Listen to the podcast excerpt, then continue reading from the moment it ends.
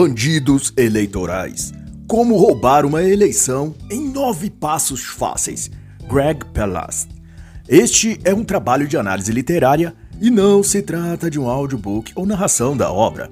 Posso aqui fazer ilações, comparações e exemplificações para com a política do dia, cultura ou eventos atuais.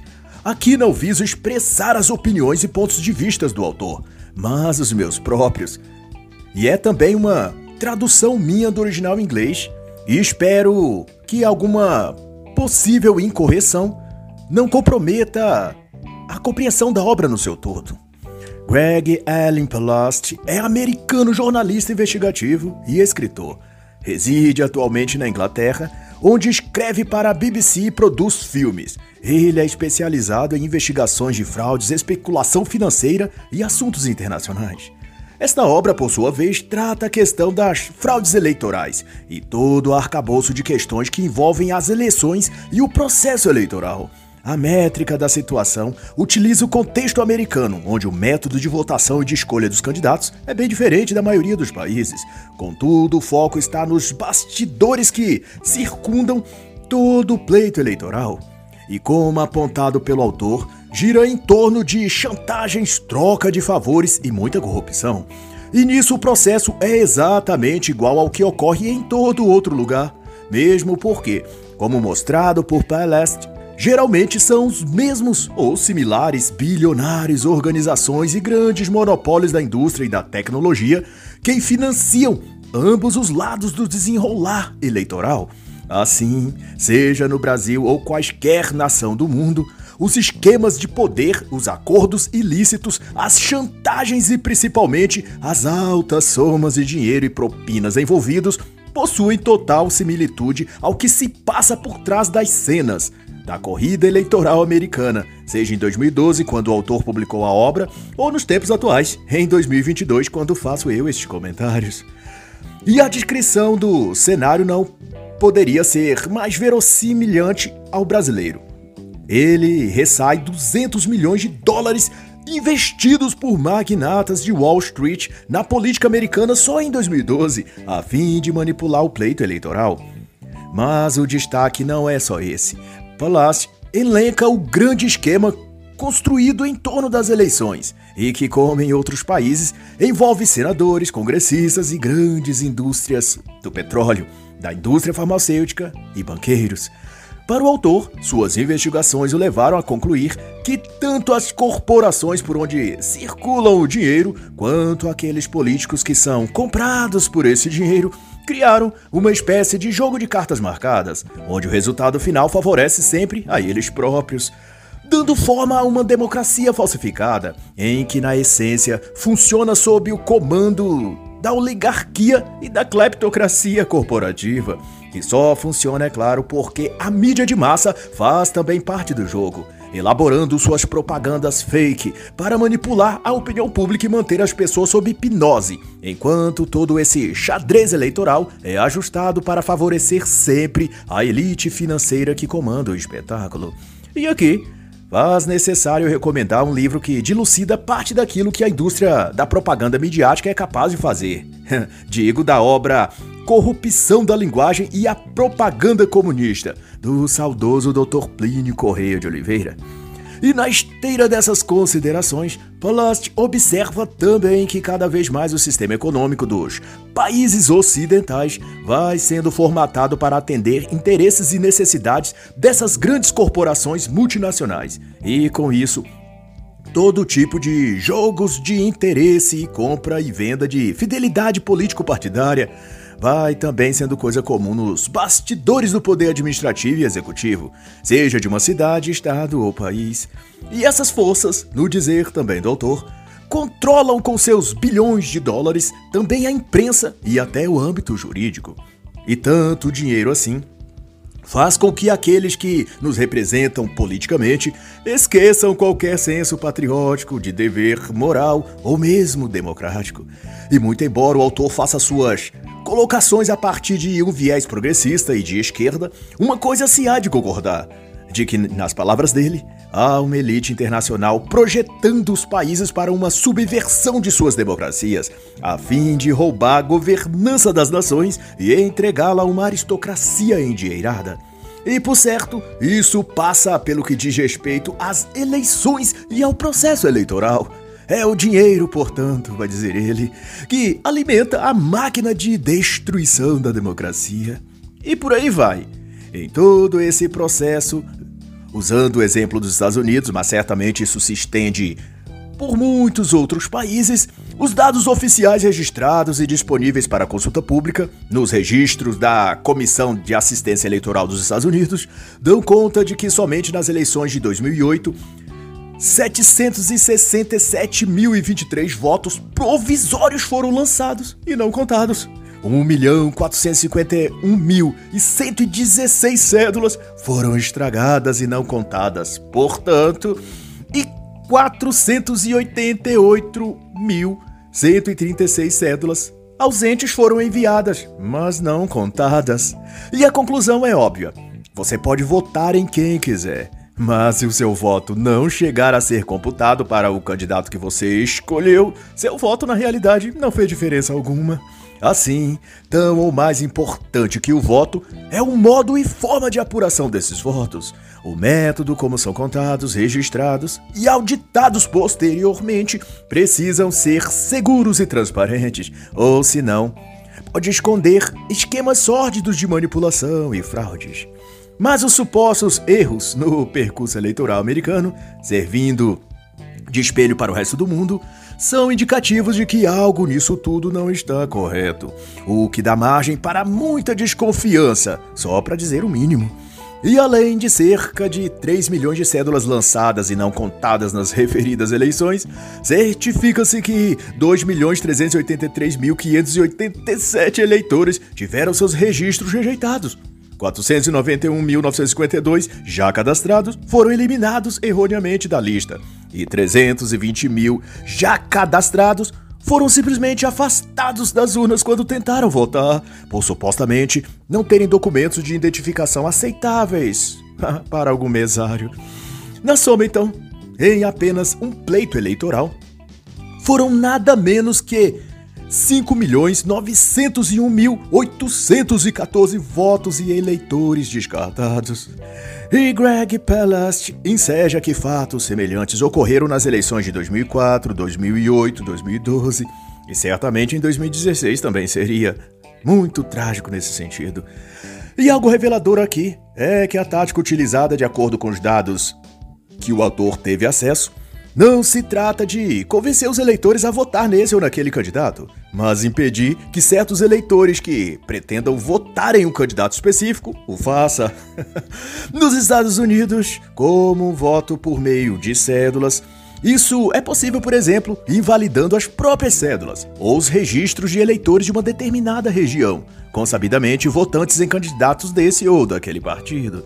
Já em lugares em que a votação é feita através de urnas eletrônicas, como no Brasil, uma das possibilidades é criminalizar, entre aspas, certos tipos de eleitores, categorizando-os, por exemplo, como bolsonaristas, conservadores ou ultradireita, etc. A partir de esses rótulos são postos e a Suprema Justiça do STF ou TSE decidir que esses grupos não representam a democracia ou que são milícias digitais para atacar as instituições, desde então podem arquitetar para tirá-los da condição de votantes ou de eleitores, até porque já se vê movimentações equiparadas e até congressistas pedindo ao STF que se proíba no Brasil de votarem os que não tiverem, por exemplo, o tal passaporte vacinal. Isso por si já excluiria do processo uma parte daqueles que, em tese, pretendem votar em candidatos da direita e conservadores, pois são esses que mais questionam sobre os protocolos obrigatórios da vacina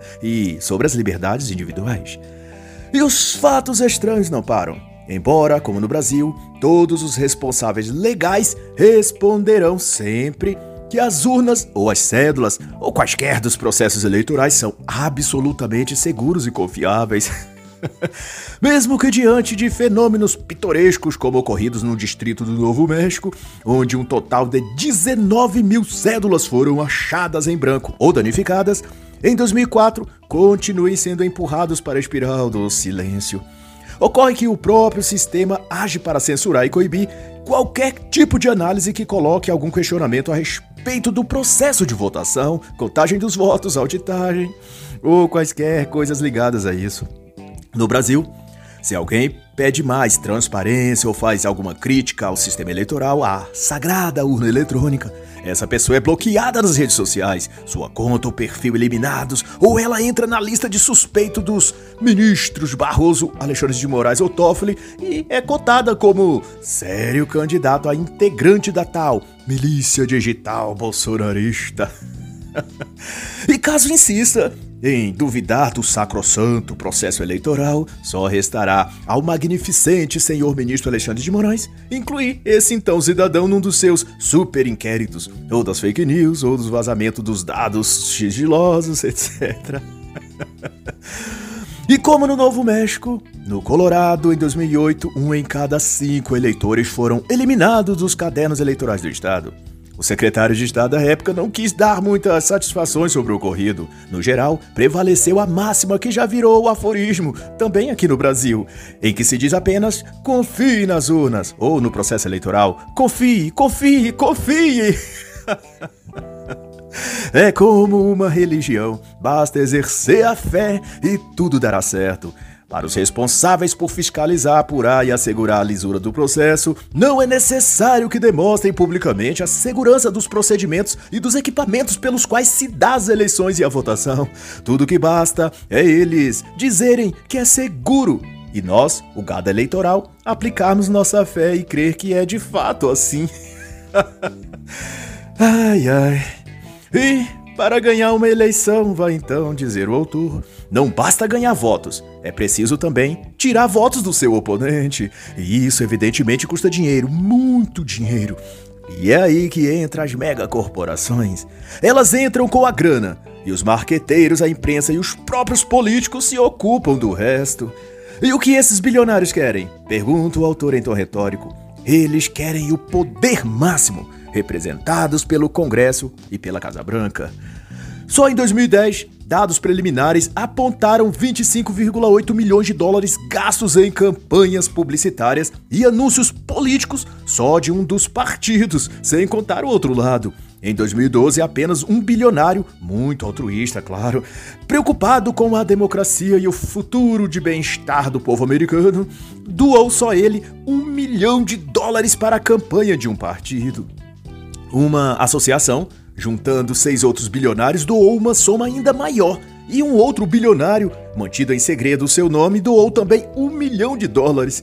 E se você não acha isso exorbitante, o que dizer de uma festinha de bilionários para arrecadar fundos para a campanha de um partido nos Estados Unidos, que então chegou à soma de 70 milhões de dólares arrecadados? ai ai. E no cerne disso está a indústria de petróleo. Hoje, muito mais talvez as indústrias farmacêuticas e as big techs.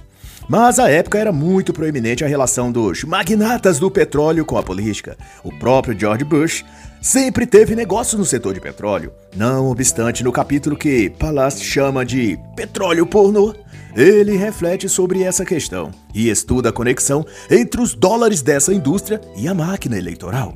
Mas o ponto questionado por Greg Palast é de que o que esses bilionários querem com a política se já tem aparentemente tudo. O que um presidente eleito poderia lhes dar que eles já não tenham. E seja qual for a resposta acerca disso, Fato é que há, entre os bilionários e cartéis petrolíferos, farmacêuticos e tecnológicos, um entusiasmo crescente por aliados políticos. Há entre os super ricos uma competição por políticos, são as palavras do autor. Assim como na ordem inversa, há um desejo quase pornográfico dos políticos por mais e mais dinheiro e poder.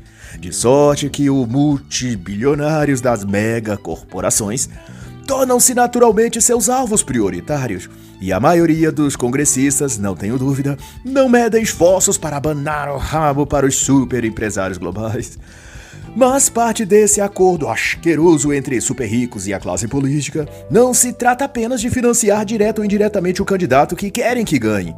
Faz também parte de seu arsenal da guerra silenciosa repassar altas somas de dinheiro para um candidato sem chances óbvias de vencer, para que ele concorra mesmo sabendo que não tem chances. A estratégia é que o candidato que foi contratado para disputar as eleições teria a tarefa de atacar um ou de mais adversários políticos, fazendo acusações infundadas, levantando hashtags e de todas as formas tentar desconstruir a imagem pública do outro adversário político. Assim, a função de certos candidatos não é vencer ou tentar vencer o certame eleitoral, mas atrapalhar que algum outro ganhe, deixando livre o caminho para o candidato escolhido pelo cartel financeiro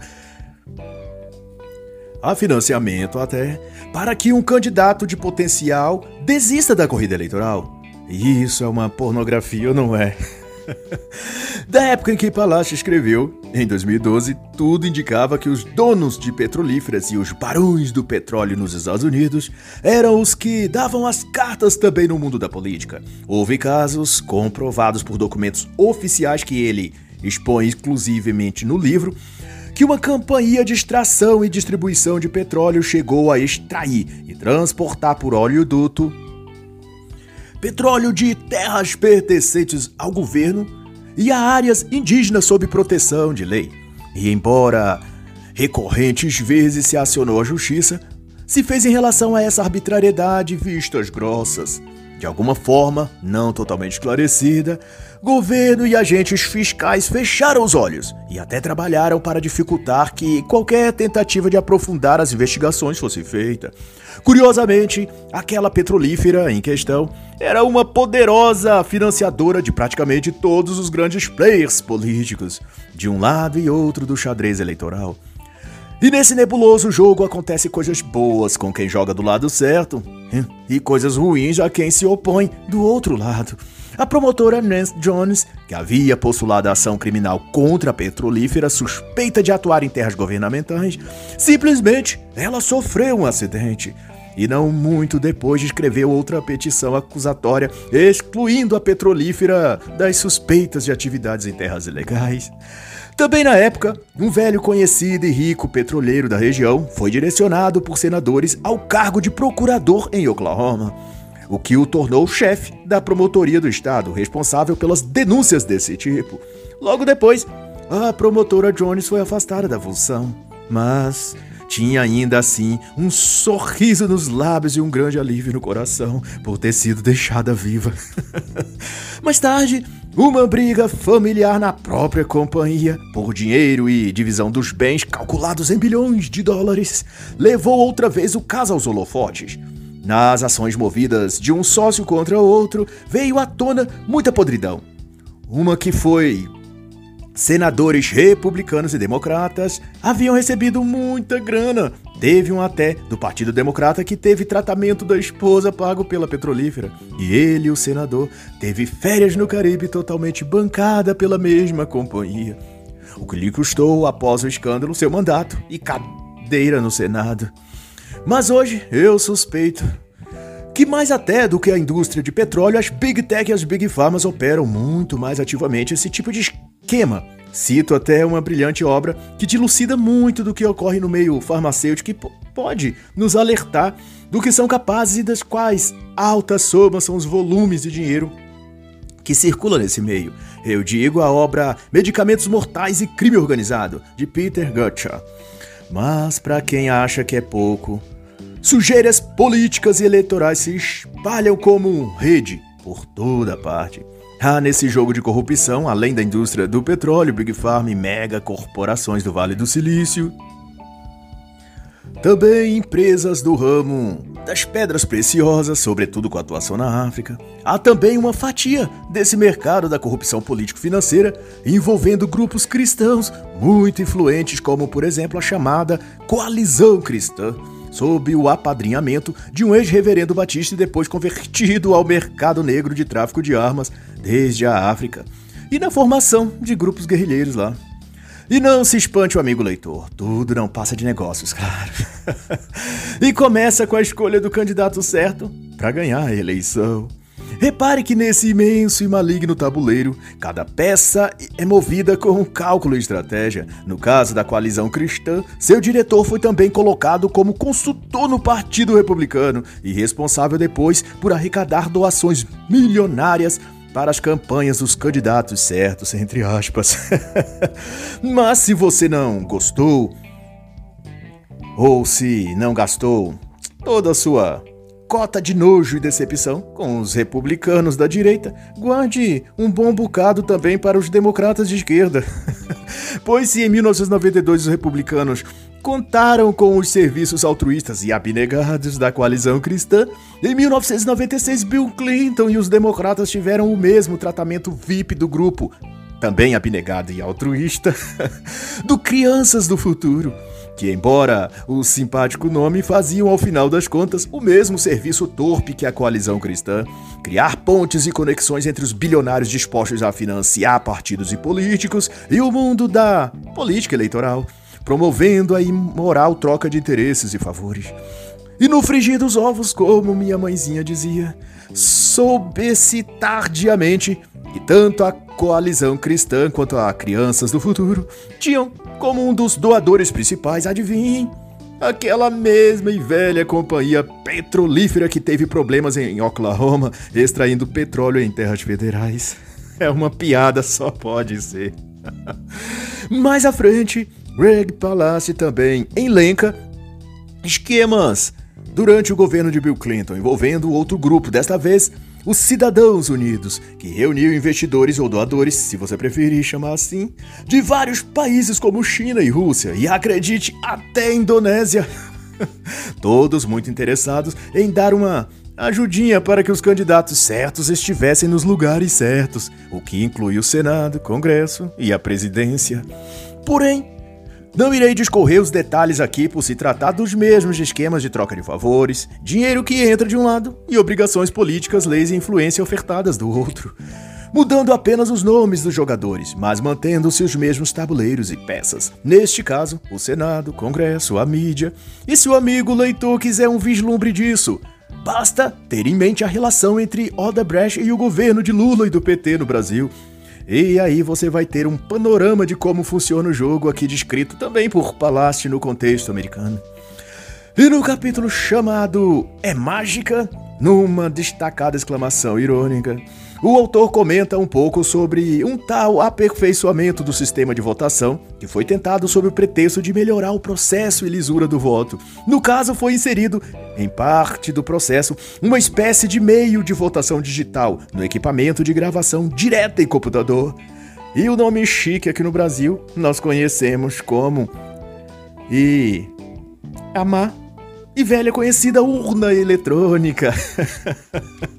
e Palácio não poupa críticas e adjetivos negativos às máquinas de votação por computador, como ele chama, que oficialmente é denominada de DRS. E ele ainda diz que essas máquinas só não podem ser comparadas a caça-níqueis das casas de jogos de Las Vegas, porque os caça-níqueis são mais honestos que as máquinas de votação.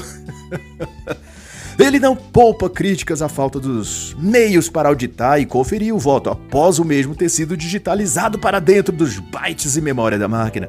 Alguém aí se lembrou das críticas feitas também no Brasil em relação às urnas eletrônicas? E o senador Hegel, conta o autor, fundador da maior empresa de máquinas de votação, a ISIS, foi eleito com um número surpreendente de votos logo após a instalação de suas máquinas. Muito curioso isso. E Palast comenta muita coisa acerca disso. Chega a citar especialistas de Stanford e da Universidade da Pensilvânia que corroboram com dados técnicos e científicos as críticas que Palast faz às urnas eletrônicas. Contudo, não posso aqui discorrer sobre o assunto sem incorrer no risco de eu ser censurado, bloqueado, excluído ou até de o cabeça de ovo do STF vir dizer que eu faço parte da milícia digital bolsonarista contra as instituições democráticas. Já até raspei a cabeça e estou careca como ele para simpatizar com o sujeito, né? Vai que dá merda. Mas vale aqui ressaltar que esse sistema de votação eletrônica já foi implantado aos meios parcialmente na Flórida, Georgia e condados por lá fora. E em todos, não esqueça disso, houve problemas de segurança e de software. Mas o jogo é inescrupuloso a si mesmo. Não se espante, o amigo leitor. Nada é tão sórdido e tão satânico que não possa piorar um pouquinho mais. O que se deve ter em mente é que tudo nessa órbita maldita eleitoral e política funciona em sentido de beneficiar aqueles que abaixo da zona detectável, ou que ao menos a mídia não dará destaque, isto é, William Bonner nem Maju Coutinho dará manchete com olhar triste e voz de indignação. para comparar aqui com o Brasil, lá seria a CNN. Em 2008 e 2009, retornando aqui ao raciocínio, os presidentes George Bush e Barack Obama, respectivamente, liberaram dos cofres públicos 80 bilhões de dólares para salvar a indústria automotiva. A imprensa à época fazia sua parte, injetando terror psicológico no público de que seriam mais de 25 mil desempregados se a indústria de autopeças e montagem de carros falisse. Pois bem, todos devidamente encaixados em suas posições e todos tendo feito o dever de casa, o cheque-mate foi dado conforme o script político-financeiro tinha programado. O dinheiro, na soma de bilhões, foi para os bolsos de quem deveria, no esquema por eles montado. Das 45 empresas e fábricas do ramo automotivo que supostamente seriam salvas da bancarrota, apenas quatro permaneceram abertas nos Estados Unidos. Parte delas fecharam as portas e outra parte simplesmente migrou para a China. E 21 mil dos 25 mil empregados dessa indústria ficaram, de fato, desempregados. Mas a mídia, que também fez sua parte e deve ter recebido seu bônus pelo bom desempenho, nada mais noticiou Fim de jogo para o lado perdedor, o pobre pagador de impostos. e por fim, a conclusão que Greg Palast faz questão de acentuar e que serve em número grau para o Brasil e muitos outros países é que o âmbito político tem sido reduto de vigaristas e covardes, de canalhas e hipócritas, de gente vulgar e fraudadores. Faltou aqui ao fim dessa frase uma foto lá do Congresso e do Senado em Brasília. A descrição mais verossímil não poderia ter. E o destaque final dado por Palácio ao triste cenário da política atual é sua comparação de que a política partidária e eleitoral é como um grande site pornô, vendendo programas sexuais. Os mega bilionários das indústrias de petróleo, energia, automobilístico e das big pharmas e big techs se cadastraram na plataforma de encontros eróticos na posição de Sugar Dads, os cabeça branca, como diz a música aqui no Brasil. e os políticos candidatos a cargos eleitorais estão no papel de Baby Daddies, as jovenzinhas oportunistas de corpo fitness, que se vendem à custa de camarotes VIP na balada, passeios de iate em Bahamas ou Caribe e muita bebida cara e sofisticada. Só que no caso real de candidatos e políticos eleitos, eles não abrem as pernas. Hum, alguns, quem sabe, até faça isso. Mas o que abrem e escancaram com prazer são os bolsos, as contas bancárias, as carteiras de investimento em paraísos fiscais. E assim, é o dia a dia normal em Brasília, no Salão Oval da Casa Branca ou em qualquer lugar onde se junte um super rico e um super canalha disponível para ser candidato a algum cargo político. e quanto aos nove passos ou métodos que o autor prescreve de como fraudar ou como roubar uma eleição, não me disponho aqui a comentá-los detidamente, porque se trata de meios específicos do processo eleitoral americano, não correlacionando-se exatamente a algo que pudesse se aplicar no modelo eleitoral brasileiro. De todo modo, listo aqui as nove etapas. 1. Um, purgar seria no sentido de limpar ou apagar nomes ou dados das cédulas eleitorais americanas. 2. Engaiolar que diz respeito a prender votos ou cédulas votadas, simplesmente não permitir sua chegada aos locais de apuração. Número 3. Estragar, que é danificar as cédulas, rasurar, por exemplo. 4. Ejetar ou expelir, expulsar, recusar o registro de votantes em condição legal de se registrar. 5. Bloquear ou obstruir criar dificuldades para o eleitor chegar à sessão de voto ou da cédula preenchida chegar à sessão ou local de apuração. Número 6. Rejeitar, recusar. Negar cédulas eleitorais alegando falsos motivos, como assinatura incorreta ou espessura do papel, suspeita, etc. 7. prestidigitação. Neste caso, se trata especificamente das urnas eletrônicas. O autor chama de forma mágica ou mística de votação, onde se digita número ou candidato e a informação desaparece nos bytes computacionais. E somente a fé no software é que pode determinar que a apuração final condiz com cada voto ali digitado.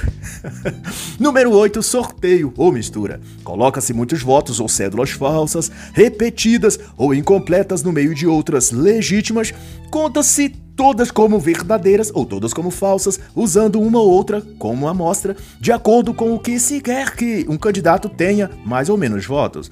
Se quiser que tenha mais, usa-se a cédula boa para validar todas. E se quiser que ele tenha menos, usa-se a cédula irregular para justificar o descarte de todas.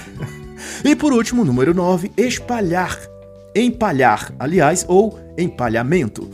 Grosso modo significa congelar ou engessar um grupo, categoria ou região de pessoas específicas, brancos, indígenas, negros, denotando aqueles votos como certos de um partido ou candidato, planeando, no caso, dar um total de votos a uma legenda, partido ou candidato, sem a devida cuidade da apuração, por pré-julgar-se que todos ali serão daquele candidato ou partido. De então, não se examina o caso a caso, considerando que tal grupo ou região são de domínio político daquela legenda ou partido.